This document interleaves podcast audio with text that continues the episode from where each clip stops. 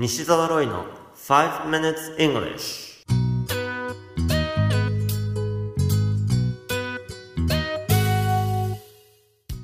Good morning everyone.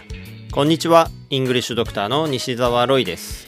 5 minutes English 朝の5分間で気楽にそして楽しく英語のポイントを一つ学んでしまうというこのコーナー。毎回面白いもしくはびっくりするような海外のニュースをご紹介しておりますが今回のニュースはフランスからです。1年ちょっと前にパリで一風変わったレストランがオープンしました。オーナチュレルという店名でわかる人もいらっしゃるかもしれません。お客さんが全裸になるというヌーディスト向けのレストランなのです。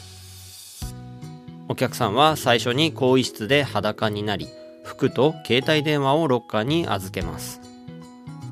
スマホなどを持ち込むことができないのはもちろん盗撮などを防ぐためですね。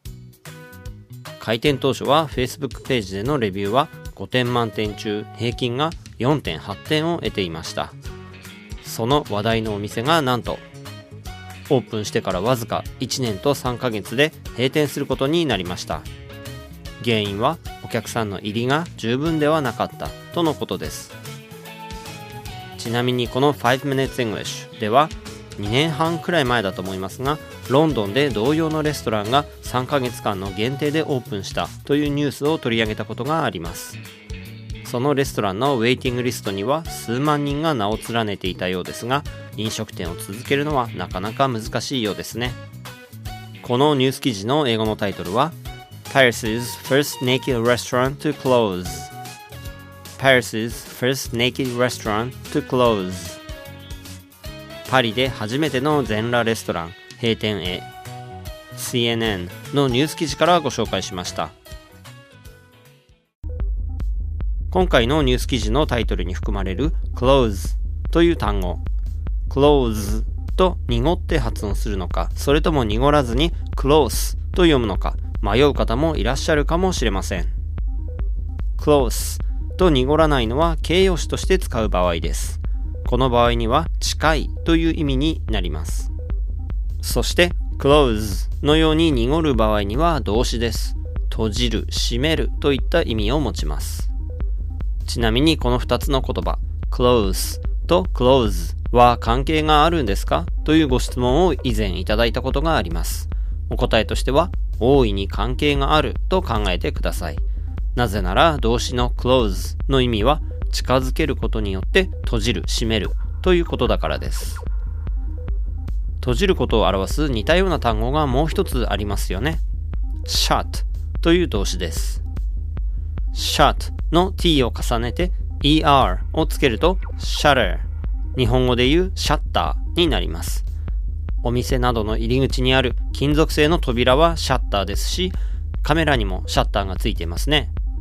shut は閉じる閉めるという意味合いを持ちますがこの動詞を使った場合には素早くとか勢いよくというニュアンスがプラスされます。喋っている人に対して黙れという言い方が shut と up で shut up だということは多くの方がご存知でしょう。この表現にはやや乱暴な響きがありますがそれはこの shut という動詞のニュアンスから来ているんです。You have been listening to 5 Minutes English. お届けしましたのはイングリッシュドクター西澤ロイでした。私が5000人以上の英語学習者に指導してきた経験と言語学などの専門知識をもとに集大成となるオンラインの英会話講座を開発しました。名付けて頑張らない英会話レッスン。クイズ形式で楽しく学べる無料レッスン動画をプレゼントしていますので西澤ロイの公式ホームページをご覧ください。それではまた来週お会いしましょう See you next week. Bye bye.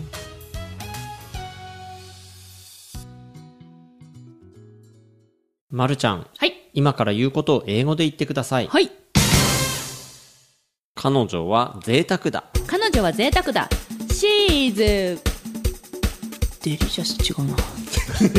えっと、ビップ。ビップ。チーズ、ビップ。いいな。脇汗をかきながら英語の問題に答えるまるちゃんを動画で無料公開中。頑張らない英会話レッスンを見たい方は西澤ロイ公式ホームページからどうぞ見ちゃダメ